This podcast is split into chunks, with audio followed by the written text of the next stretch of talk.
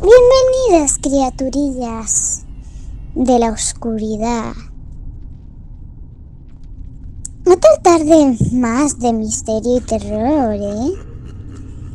Hoy tenemos tantas cosas que contaros que no sé si querremos acabar.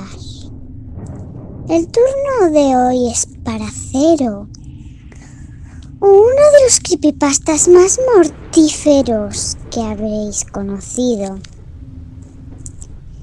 Y no sé si os arrepentiréis de conocerla. y os traeremos las imágenes espectrales. Presencias invisibles y susurros que convierten un hotel en foco de energía paranormal. Os contaremos la escalofriante historia del traje de la novia embrujado de Anna Baker. Uno de los objetos embrujados más famosos del mundo. ¿Os habéis dado cuenta que la mayoría de los rituales energéticos, religiosos, meditaciones e incluso en la hechicería se, hacen eh, se hace uso de velas? Y es que se dice que las velas tienen encerrado una magia especial. ¿Queréis conocerlos, conocerlas mejor? Cuidado. Y cuidado con los cuadros. Ya lo entenderéis. Pero no se entretengo más. Que Dark se enfada. Y está esperando en sus aposentos aquí en, aquí en Terror y Misterio con Dark.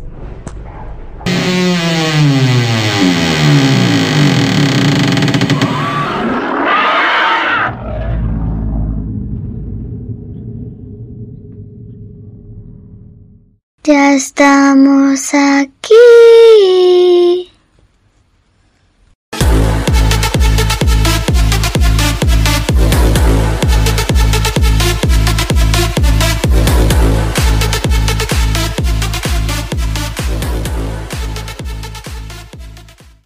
Una chica sin amigos.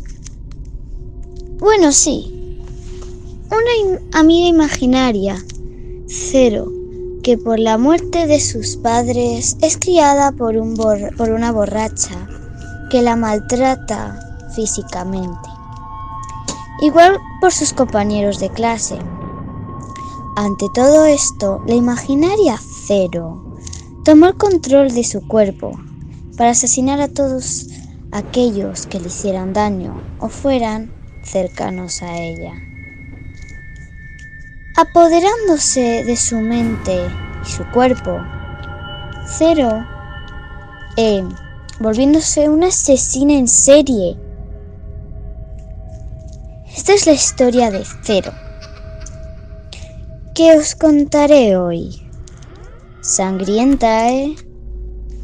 ¿Y qué me contáis de un hotel hacia las cumbres de Sierra Nevada? De donde la habitación 109 enevaba, emanaba, perdón, un olor desagradable, una mezcla entre darros y descomposición.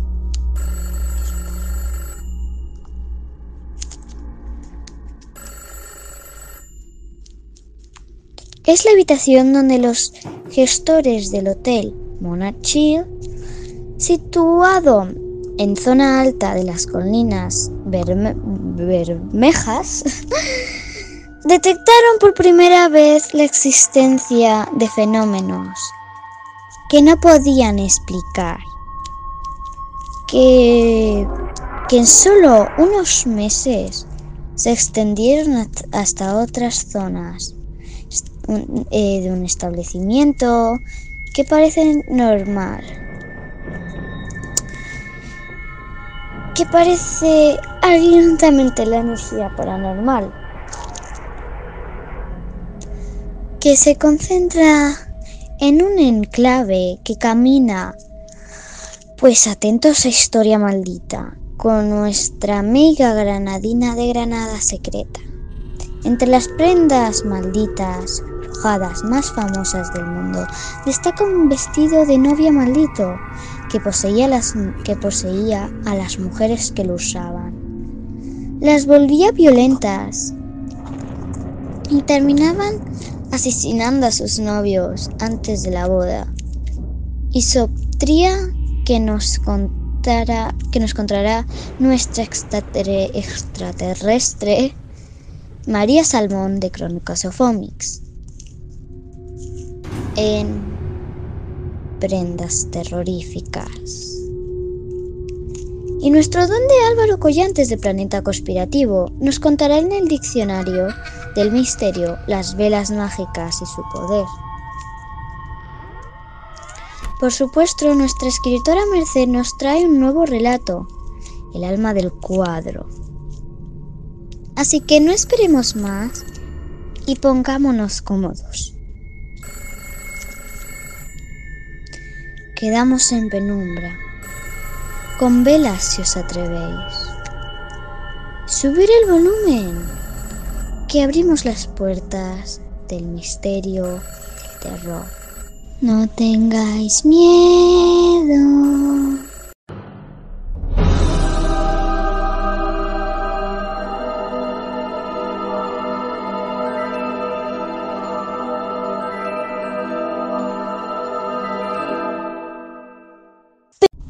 ¿Conocéis a Cero?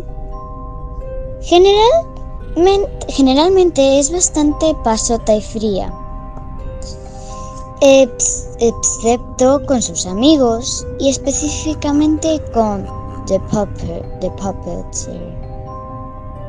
Otro creepypasta poco conocido y mejor amigo de Cero. También se podía decir que es divertida y graciosa. Claro que solo muestra solo muestra por quién eh, y cuando quiere. Como gran psicópata y asesina.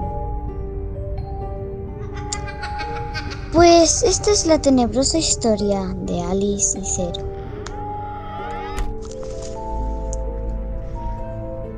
Alice era una niña de ojos verdes y pelo de color caramelo, dulce e inteligente, bastante distinta a los demás. Era excesivamente tímida y no tenía amigos, excepto imaginarios. Ella se pasaba todo el día jugando con sus amigos, que para distinguirlos les ponía números a cada uno y así diferenciarlos. Pero entre todos ellos había una que era especial y destacaba. Su primera amiga imaginaria. Esa era cero. Hasta su llegada, su vida era triste, pero ella se convirtió en su mejor amiga y siempre la protegía. Cero lleva una sudadera negra, una camiseta de tirantes del mismo color.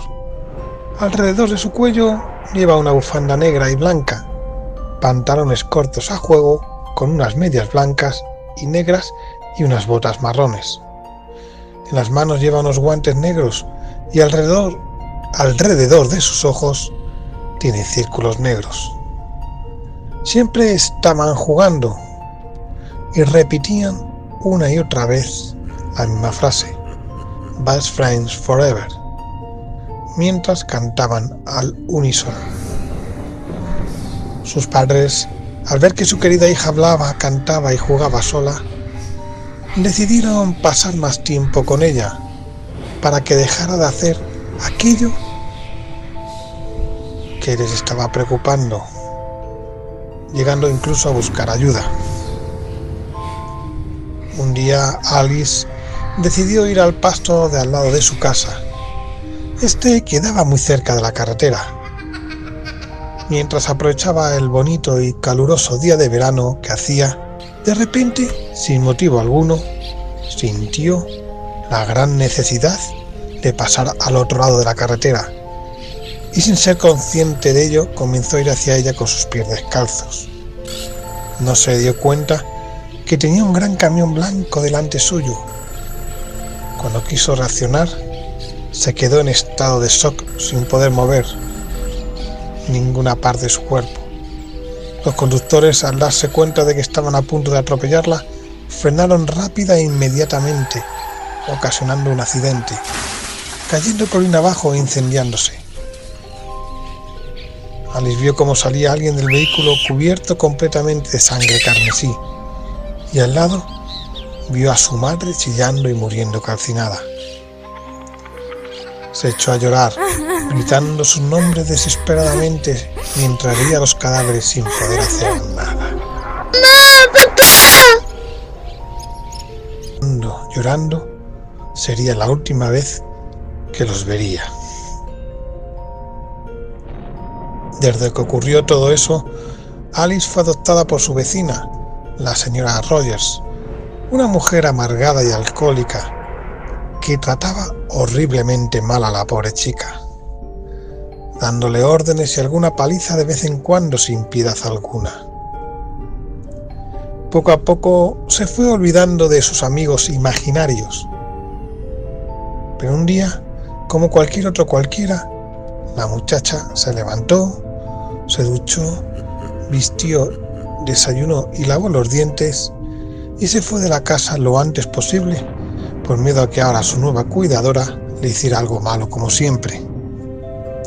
Al llegar a las clases, ella se sentó mirando la ventana, perdiendo su vista en el cielo, sin interés alguno en las clases, y unos minutos después agarró un lapicero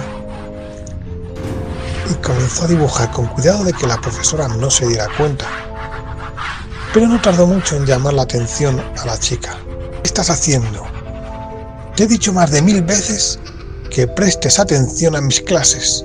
Creo que te haga falta otro cero. Alice, al escuchar ese simple número, se quedó confusa, sin saber por qué. De repente, sin motivo alguno, le entraron unas ganas terribles de vomitar, así que pidió permiso para ir al baño. Después de llegar y vomitar, se lavó la cara con agua fría para refrescarse un poco. Miró al espejo y de la nada sintió un miedo y un escalofrío recorrer todo su cuerpo. Juraría haber visto a alguien más en aquel espejo. Rápidamente salió de allí y fue directa a su clase, con una expresión seria y la cara algo pálida.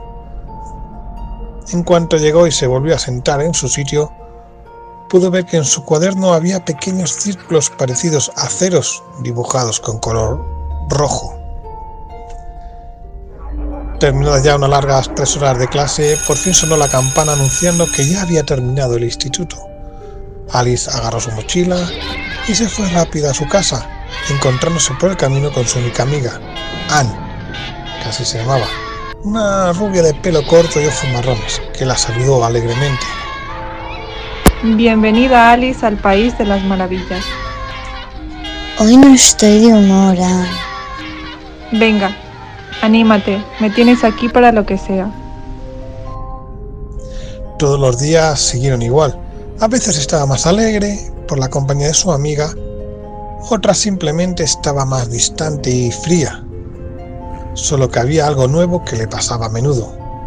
Tenía esos pequeños ataques aleatorios en los que comenzaba a reírse como una loca y después no recordaba absolutamente nada de lo ocurrido. Mientras Alice iba de camino a su casa después del instituto, como diariamente hacía, justamente en ese momento se acordó de que no había limpiado el desastre que dejó la señora Rogers, y con algo de miedo siguió su camino bastante más apresurada de lo normal.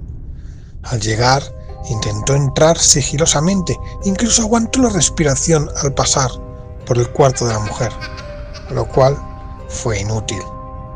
La señora, enfadada, cogió a Alice por la camiseta y la arrojó sin cuidado contra la mesa de la cocina llena de botellas de alcohol y latas de comida precocinada. ¿Qué es esto? dijo con un tono más malhumorado que el de costumbre y una mirada de odio indescriptible. Lo siento mucho, de verdad, no me dio tiempo de recogerlo. Llegamos tarde del instituto. No necesito excusas. Que no se repita. O te arrepentirás. Te lo juro. Arrojándolo al suelo, golpeándose la cabeza con las baldosas. La mujer la dejó allí tirada mientras se dirigía a su cuarto dispuesta a dormir. Pasaron unas horas y Alice se despertó en su cuarto. Echó un vistazo a su dormitorio con una mirada llena de curiosidad, ya que ella recordaba haberse quedado en la cocina recogiendo y sabía perfectamente que Rogers no tendría el detalle de arrepentirse y llevarla a su cama. Se levantó y al notar que no estaba la presencia de la señora que tanto odiaba, se fue a la cocina y se preparó un chocolate caliente. Al día siguiente tomó otro camino para ir a la escuela, para que nadie la viera. Caminaba por el bosque, vestía de negra, con su sudadera negra tapándole el moratón de su cara. Y justo al llegar a la escuela algo la hizo caer y vio como un grupo de chicos se reían de ella. Su sangre hervía de rabia cada vez más fuerte. Se levantó y empujó a un chico, lo tiró al suelo y empezó a golpear su rostro sin parar.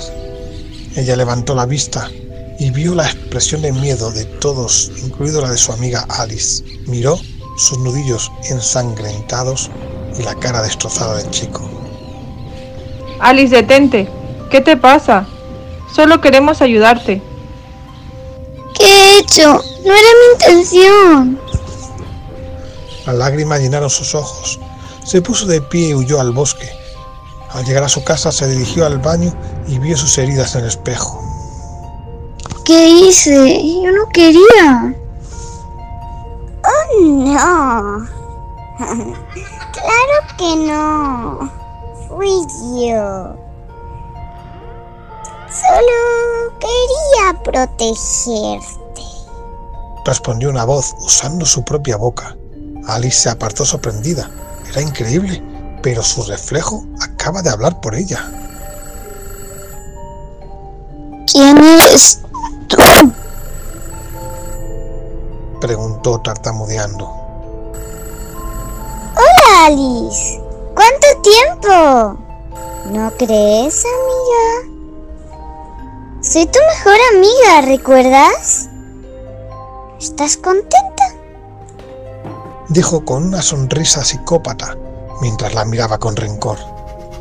Su cabeza empezó a dar vueltas mientras caía al suelo, sin fuerzas. La voz estaba dentro de su cabeza repitiendo la misma frase una y otra vez. Soy tu mejor amiga, ¿recuerdas? En las siguientes semanas las voces cesaron, pero Alice se convirtió en una persona distinta, cada vez más irritable y violenta. A menudo sufría ataques repentinos y se reía como una loca, como su mente como si su mente fuera de otra persona. Cuando la señora Roger se enteró que la habían expulsado, la encerró en su habitación. Cada vez se sentía más débil hasta que una noche se desmayó. Cuando se despertó estaba en el suelo. Le dolía todo el cuerpo y no había ni rastro de la señora Rogers. Así que se levantó y se dirigió hacia la sala de estar, pero al entrar algo le llamó la atención. La televisión estaba encendida, pero no solo eso, sino que por las noticias estaban diciendo que habían encontrado el cadáver de una mujer decapitada. Mientras hacía una sopa para cenar, notó un apestoso olor a podrido cerca de donde ella estaba y vio un martillo cubierto de sangre tirado al lado suyo. Asustada se dirigió a su habitación y al entrar vio las paredes llenas de círculos de sangre dibujados y en su cama la cabeza de la señora Rogers. La pobre chica empezó a correr hasta que sin darse cuenta estaba rodeada de espejos que la impedían el paso. En ellos estaba su querida mejor amiga Cero. Alice la miraba con odio y terror mientras intentaba pensar en algo que hacer. pero apenas tuvo tiempo para, para hacer nada, ya que Cero comenzó a hablar. Ya no te molestará más esa borracha. ¿Qué eres? ¿Un demonio? Dime, quiero saberlo. ¿No me recuerdas, mocosa?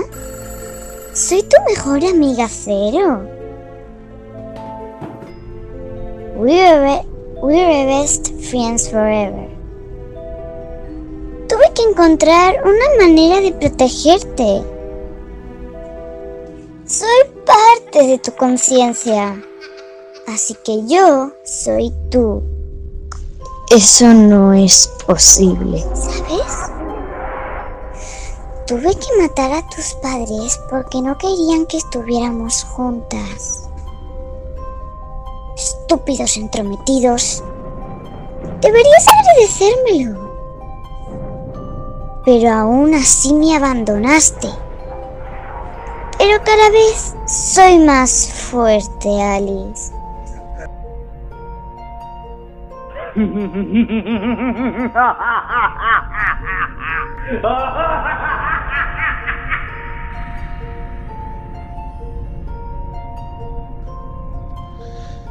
Y de nuevo se echó a reír mientras admiraba cómo Alice lloraba y la miraba con odio.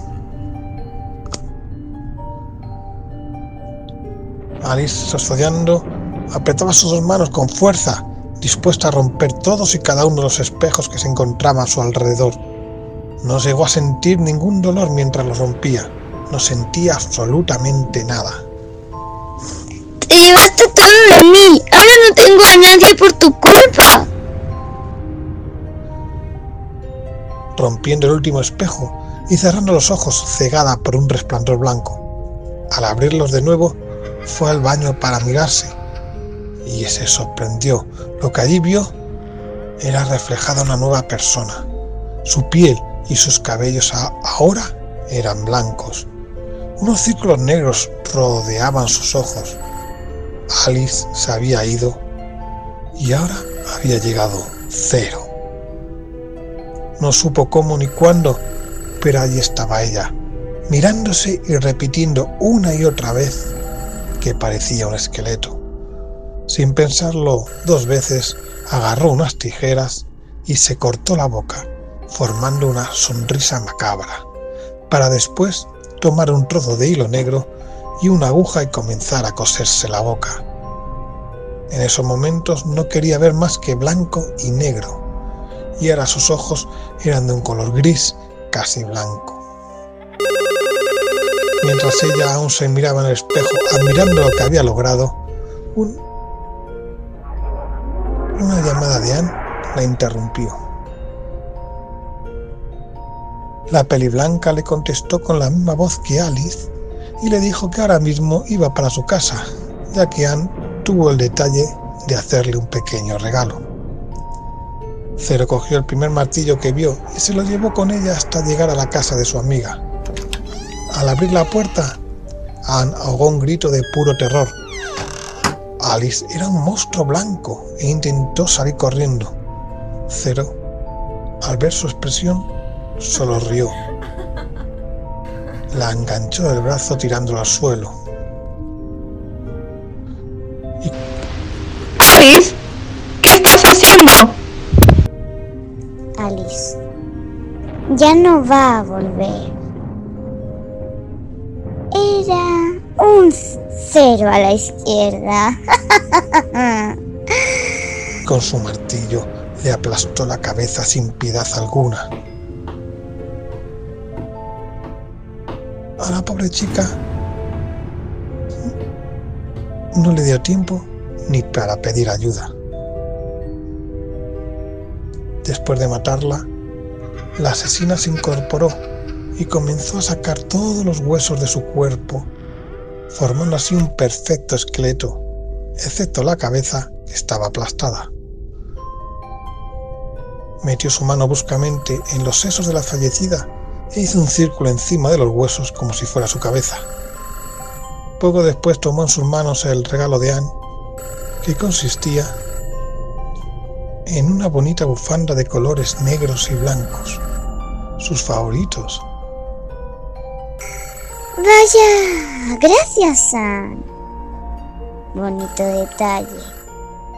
Y después de decir eso, se puso la bufanda y salió en dirección a la oscuridad del bosque.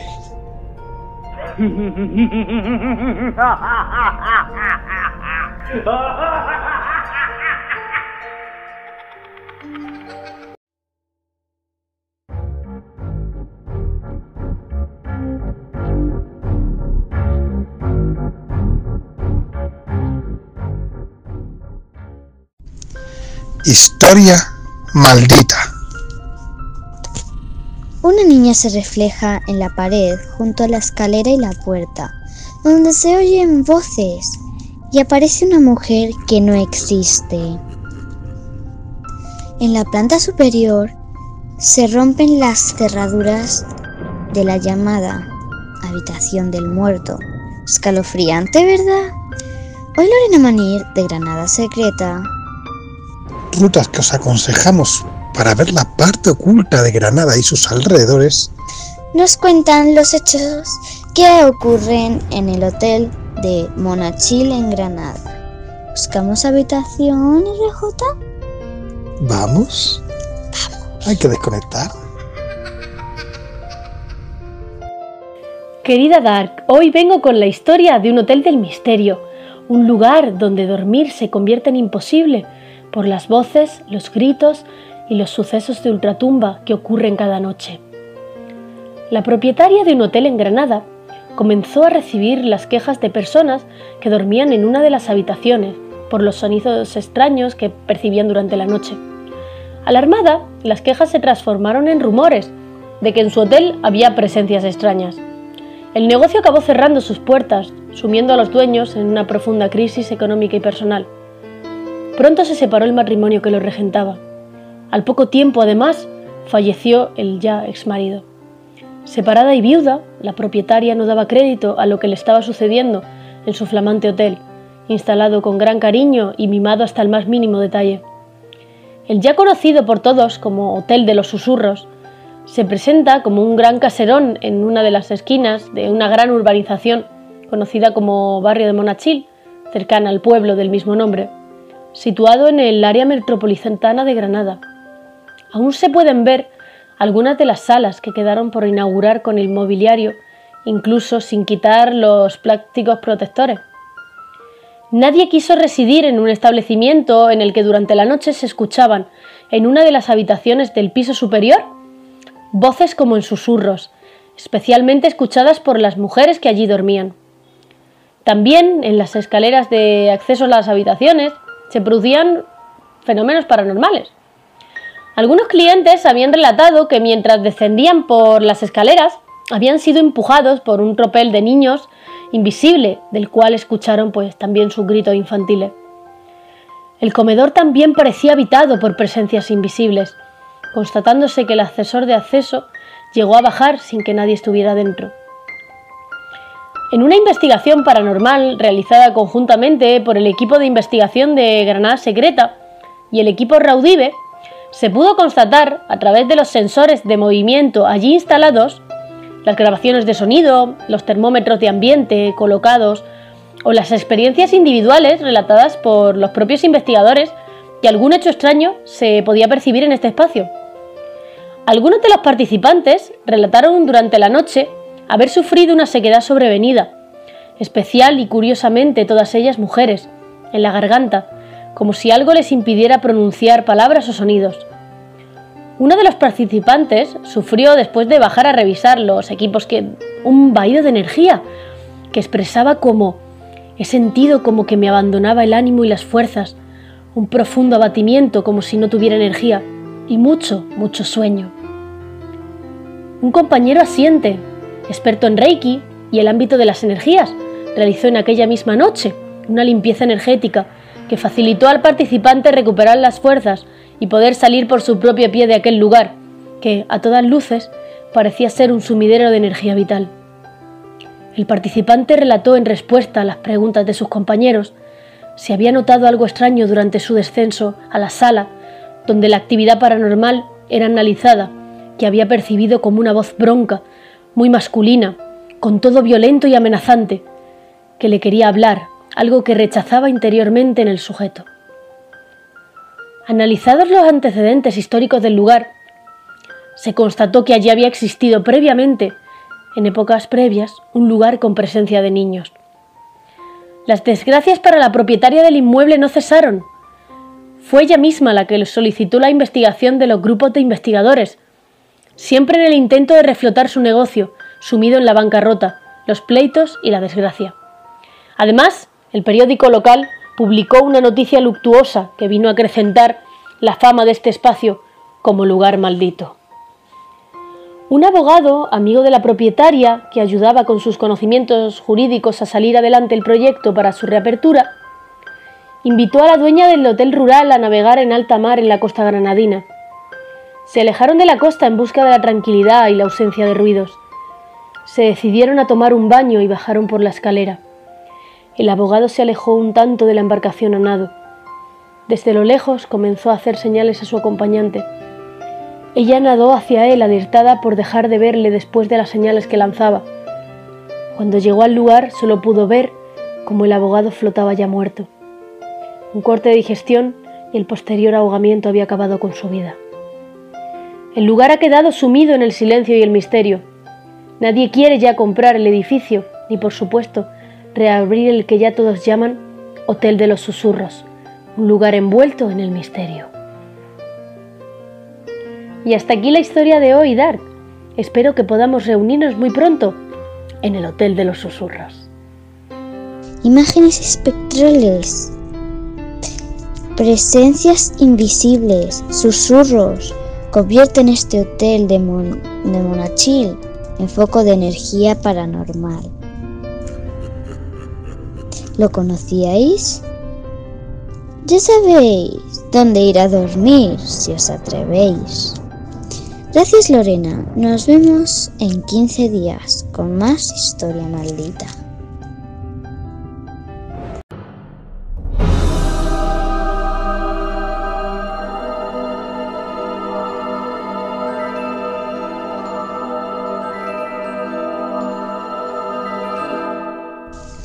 Hablamos de un vestido de novia maldito que poseían las mujeres que lo usaba, que lo usaban las volvía violentas y terminaban asesinando a sus novios antes de, antes de la boda. Tras los asesinatos, el vestido se limpiaba solo de la sangre de sus víctimas y desaparecía. En total fueron siete las personas que murieron por su culpa. ¿Nos vamos de boda? ¿Os apuntáis? ¿Tú te apuntas, RJ? ¿Te pones tú el vestido? Entre los objetos malditos o embrujados más famosos del mundo, destaca un decimonónico vestido blanco que se exhibe actualmente en el Museo Histórico del Condado de Blair, en Estados Unidos, el famoso traje de la novia de Anne Baker. Anne Baker. Según relatan las crónicas más antiguas, la historia de esta prenda se remite a 1849 en la ciudad de Altoona, Pensilvania. Anne Baker, una hermosa y rica joven de alta sociedad local, se habría enamorado en secreto de un joven trabajador que laboraba en los hornos de fundición de hierro de la ciudad, con el cual habría hecho incluso planes de boda. La joven de hecho pretendía casarse en secreto y había mandado hacerse un primoroso vestido de novia. Sin embargo, el romance no tenía ningún futuro. El novio de Anne Baker no solo era pobre, sino que el padre de la muchacha era Elias Baker, un millonario magnate de la industria del hierro, quien al enterarse del idilio y valiéndose de sus poderosas influencias, logró que despidieran al joven de su trabajo y lo desterraran de la ciudad. Anne quedó devastada con la noticia y condenada a vivir una vida de soltería, pues después que alejaron por la fuerza a su novio prometió que nunca más volvería a casarse. Promesa que cumplió con creces, pues se transformó en una amarga solterona hasta el día de su muerte. Después de la muerte de Ayn, su vestido de novia fue a parar a manos de Elizabeth Distard, otra mujer rica, que llevó el vestido en su, lugar cuando contrajo matrimonio.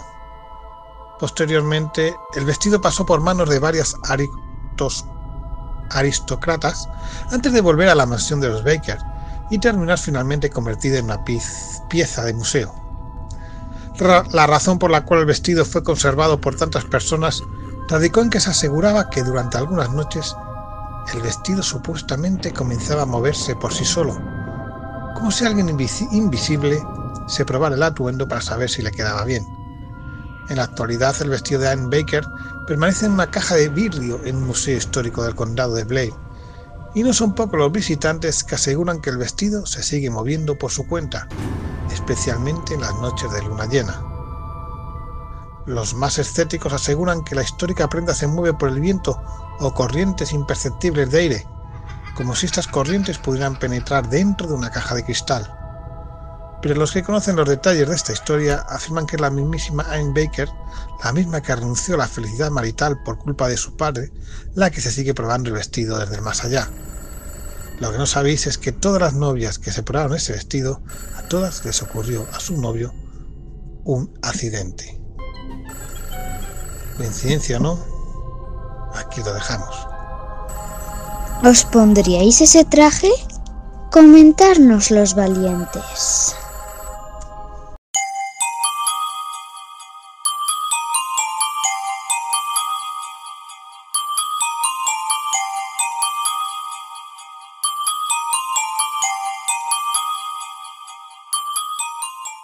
Diccionario maldito.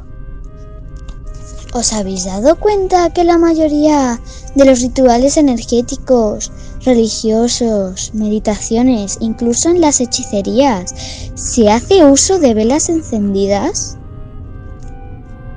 Y es que se dice que las velas tienen encerrado una magia especial que vuelve mucho más poderosa, poderosa al ritual porque representan la iluminación, la vida y la fuerza de los cuatro, de los cuatro elementos de la naturaleza.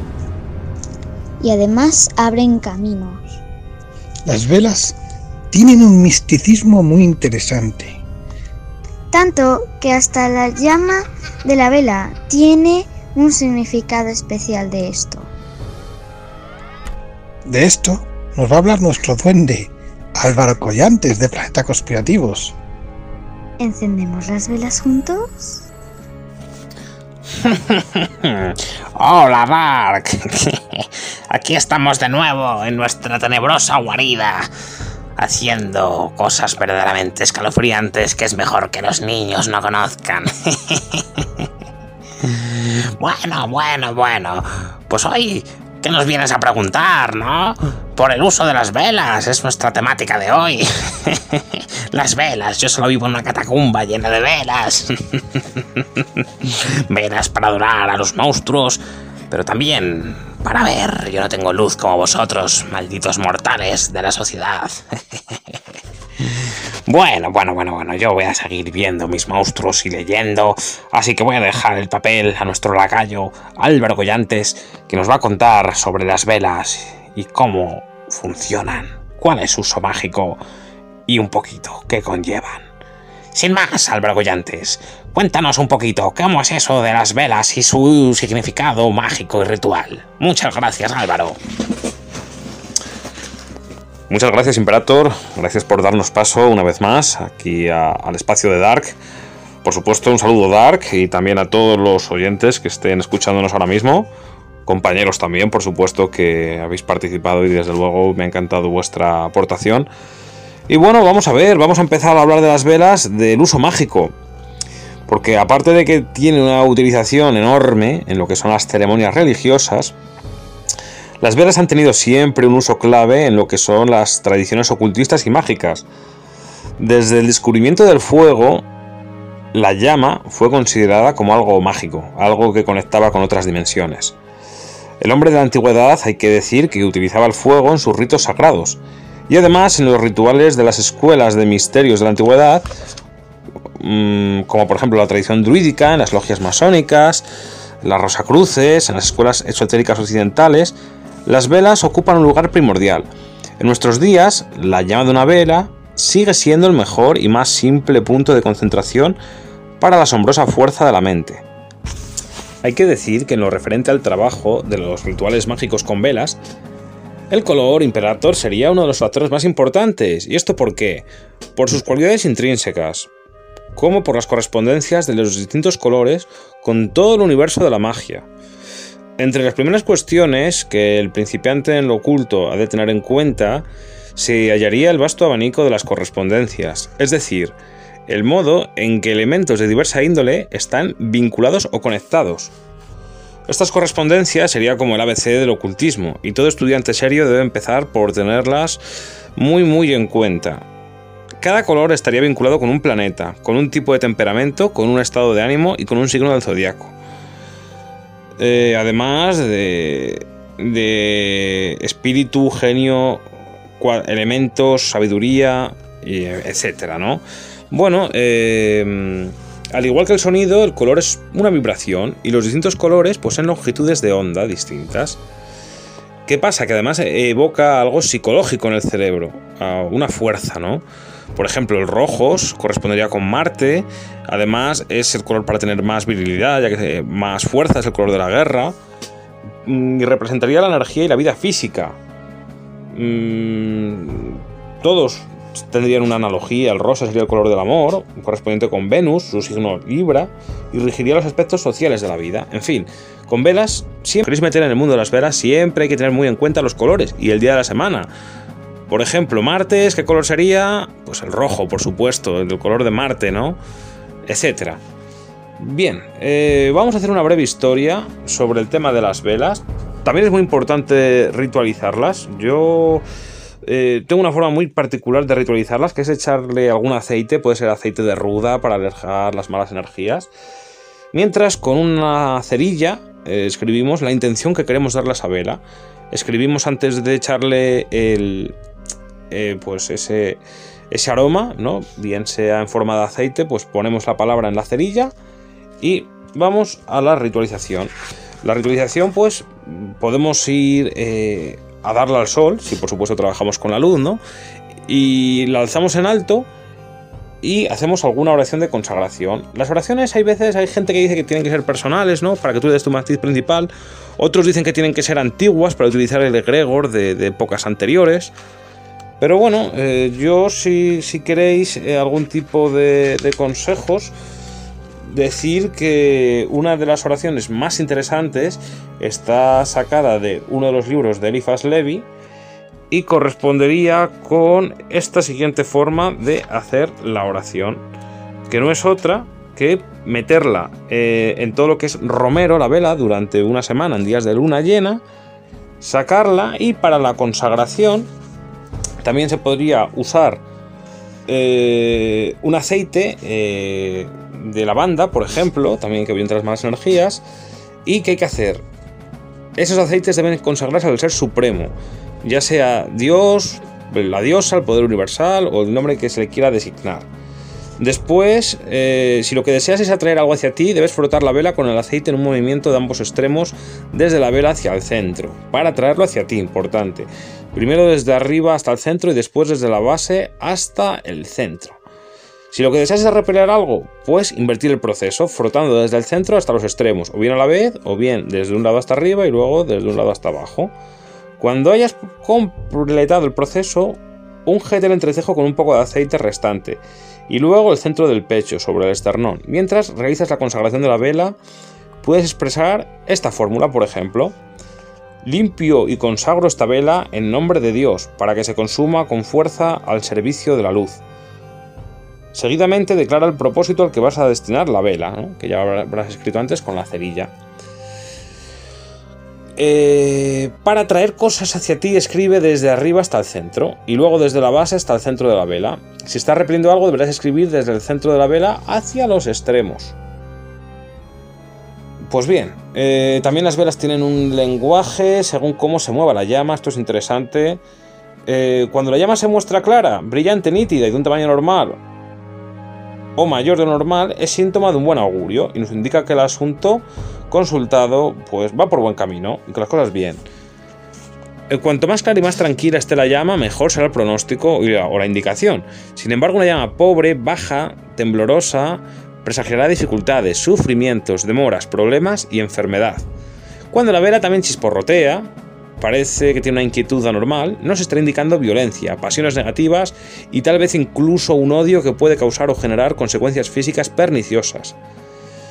Si la vela está como llorando, es señal de tristeza y de penas. El humo oscuro es otro indicio negativo. Viene a identificar sufrimientos, maldad, vicios, engaños o fingimientos. Y cuando la vela se apaga, estamos ante una clara indicación de fatal desenlace. Bien, amigos, mm, para terminar voy a contar brevemente un poquito lo que es la historia de las velas, que a lo mejor algún espectador, aunque la mayoría sé que sois muy jóvenes en, en esta sección, pero bueno, pues os interesa vamos a hablar, ¿no? Porque esto viene ya desde la prehistoria, ya en la mitología griega se hablaba como Prometeo se atrevió a robar el fuego de los dioses para entregárselo a los hombres. Y eh, es el símbolo de la vida, el fuego, siempre lo ha sido, la energía, es la voluntad que mueve al hombre. Hay que decir que, eh, como es arriba o es abajo, decía la tabla esmeralda, es ese poder universal, que también el fuego, eh, existiría ese fuego físico, pero también conlleva a una realidad mayor, de arriba, ¿no? Aquí sería el fuego de abajo y arriba contestaría con algo mayor. Pues bueno, ya desde, el principio lo vieron. Eh, las personas lo utilizaron en las ceremonias religiosas. Tenemos noticias desde hace 15.000 años atrás, fijaros. Eh, donde se decían que estas velas se hacían hace 15.000 años, que, se hacían en recipientes cóncavos con grasa animal, que en algún momento se mezclaba con cera de abejas y se aglutinaba, eh, pues eso, eh, a modo de percha. Ya empezaron, luego ya en las celebraciones judías también siempre estaban las velas. En el Éxodo ya aparece que había instrucciones de cómo había que fabricar un candelabro muy especial, ¿no? También la, el éxodo se refiere a la famosa menora, que era un candelabro de siete brazos, uno central y tres a cada lado, que se utilizaba en los rituales judíos y que actualmente se sigue utilizando, esa, esa menorá, perdón con acento en la no hay que, hay que matizar bien los detalles, es importante en la vida. Por tus palabras te delatarán, otro punto importante en, estos temas. Bien, eh, hay que decir que muchos de los territorios pagados, paganos también fueron conquistados por el Imperio Romano. Y eh, es interesante decir que utilizaban velas. Mm, la iglesia cristiana en un principio se mostraba contraria, ya que era muy pagano, pero después esto de las velas le acabó gustando y desde luego se apropió ya desde el 4, desde el siglo 4 principalmente, iba, a decir quinto, pero bueno, más bien 4 ya empezaría. Eh, ya fue para todo. Las velas se emplearon en las ceremonias de culto, como bautismos, matrimonios, funerales y adquirió un papel definitivo en el altar. Se colocaron antiimágenes y en las hornacinas de los santos pasaron a ser usadas como ofrendas votivas a Dios. Eh, también eh, hay fiestas que son muy importantes el papel de las velas, como por ejemplo en la Candelaria, que cada chica lleva una velita. También eh, se conservaban en casa estas velas y servían contra pues, los males de ojo, también para las epidemias, para enfermedades, para evitar que el rayo los alcanzara, el granizo, etc. También se solían prender las velas bendecidas cuando se velaba a los muertos o se asistía a los moribundos. Esto era para ayudarlos, incluso se acostumbraba a dejar caer sobre su cuerpo algunas gotas de cera licuada. También durante los partos difíciles se encendían velas bendecidas, y aún es tradición en muchos países encender un cirio en el momento del bautismo para iluminar el camino del recién nacido hacia Cristo. En general el cirio es sostenido por el padrino, que deberá ser la imagen de referencia y el ejemplo para la vida cristiana del bautizado. En muchos lugares aún es costumbre preparar una capilla ardiente para realizar el último homenaje al muerto, por parte de los vivos. La propia denominación de capilla ardiente ya nos indica que se trata de un lugar iluminado por la llama de muchas velas, simbolizando de algún modo la llama del alma, que liberará de la prisión terrenal del cuerpo que se eleva hacia Dios. Antiguamente las velas de grandes dimensiones que se situaban alrededor de la cama eh, también se ardía en el difunto, era para velarle, que se ponía alrededor de la, cama llena de velas. Notablemente también en la tradición pascual, la cuaresma, se apagaban todas las luces y las velas estaban presentes en las iglesias y se enciende un nuevo fuego, que es el símbolo del Cristo que renace. De esta llama decían que tomaría vida el cirio pascual y de allí todas las demás velas iluminarían la iglesia y que sería y que sería desde luego el símbolo de la Semana Santa sin las velas. Sin más, eh, espero que os haya gustado. Imperator, eh, te dejo unas últimas palabras para que te despidas y un saludo. Oye, eso sí, permíteme que comente a la gente que soy Álvaro, de un canal que se llama Planeta Conspirativo, muy interesante, muy muy interesante ya que tratamos todos estos temas del misterio y de la conspiración que sé que a todos os gustan. Sin más, hasta pronto amigos. Imperator, de las últimas palabras, caballero, hasta pronto. Muy bien, Álvaro. Has hecho un gran trabajo de investigación. Me ha gustado mucho esta parte. Pero para mí las velas no son tan cristianas. Las utilizo para hacer fines sacrílegos. Y desde luego, verdaderamente blasfemos. Tener cuidado, niños. No vaya a ser que os cocine con mis velas y os ponga en el caldero encima para que os aséis. Sin más, Dark, hemos terminado.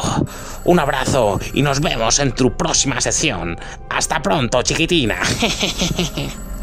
Seguro que a partir de ahora veréis las velas de manera diferente. Y quién sabe, por intentarlo no se pierde nada. Gracias Álvaro, en 15 días aprenderemos más en nuestro diccionario del misterio.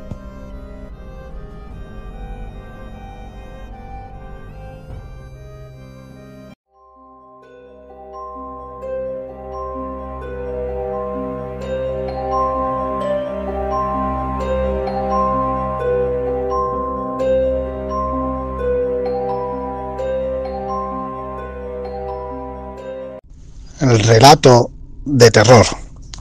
¿Preparados para relajar relajarnos un rato? Bueno, relajarnos si podéis, claro, con nuestro relato del terror de nuestra criatura sensativa, escri- escritora y divulgadora del misterio, Merce. Hoy el alma del cuadro. ¿Preparados? Subir el volumen, apagar las luces. Vamos adelante. Un silencio eléctrico es lo que puede escucharse tras la frágil tela que envuelve el trozo de inmortalidad que ahora contemplo. Las trabajosas sustancias torturadas expresadas por la grácil manos del artista indican una incomodidad a veces percibida por el observador que actúa en la mayoría de las ocasiones observando en silencio como queriendo mimetizarse con la figura etérea. ¿Qué atmósfera reina dentro de un cuadro? me pregunto. ¿Evolucionarán las figuras hacia la materia, queriendo escapar de su destino tras las férreas paredes donde están condenadas tristemente a permanecer?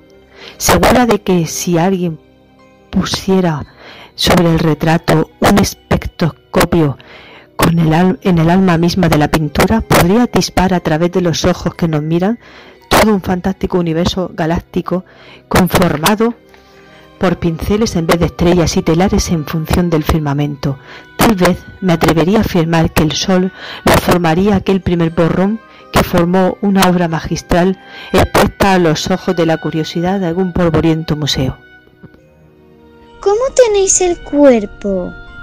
Gracias, Merce. En 15 días más, más relatos para nuestras pesadillas.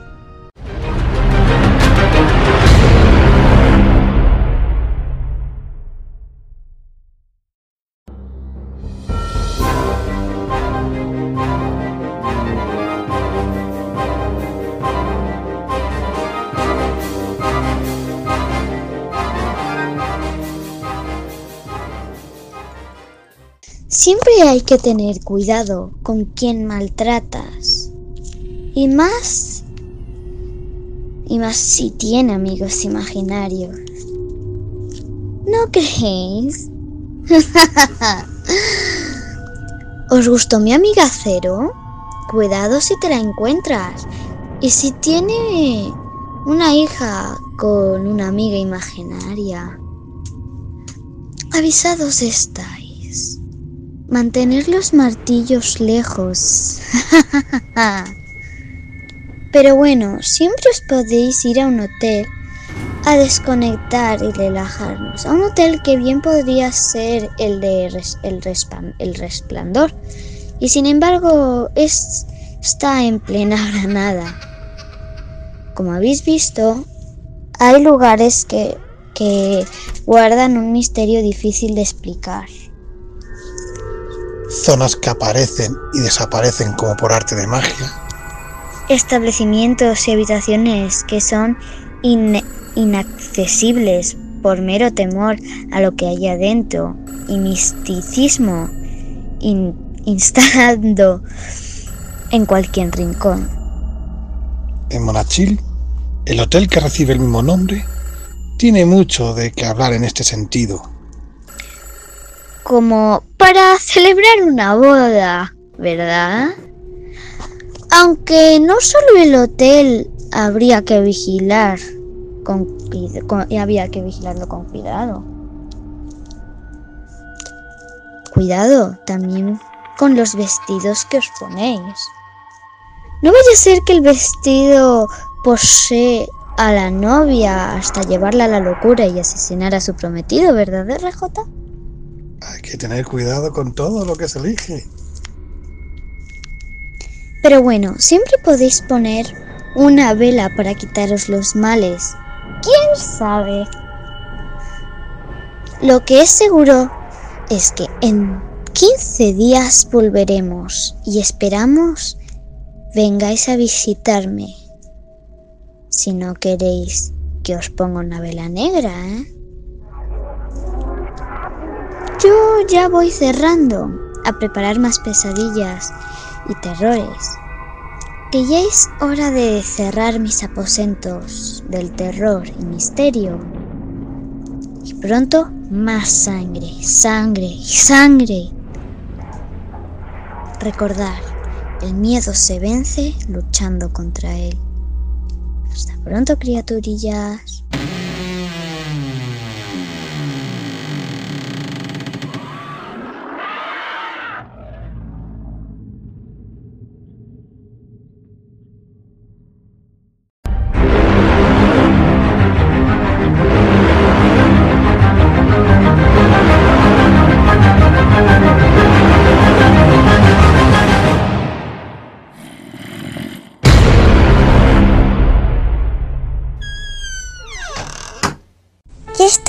Vuelta, criaturillas? ¿Eh? Me habéis pillado probando este vestido de novia que me han dejado con un martillo al lado. No sé por qué, la verdad. Bueno, espero que hayáis disfrutado y nos vemos en 15 días. No me daría prisa. Siento que una risa, una risa en mi interior que me dice, no sé, no sé de, no sé de, golpea, golpea, golpea. ¿Estáis seguros de estar solos?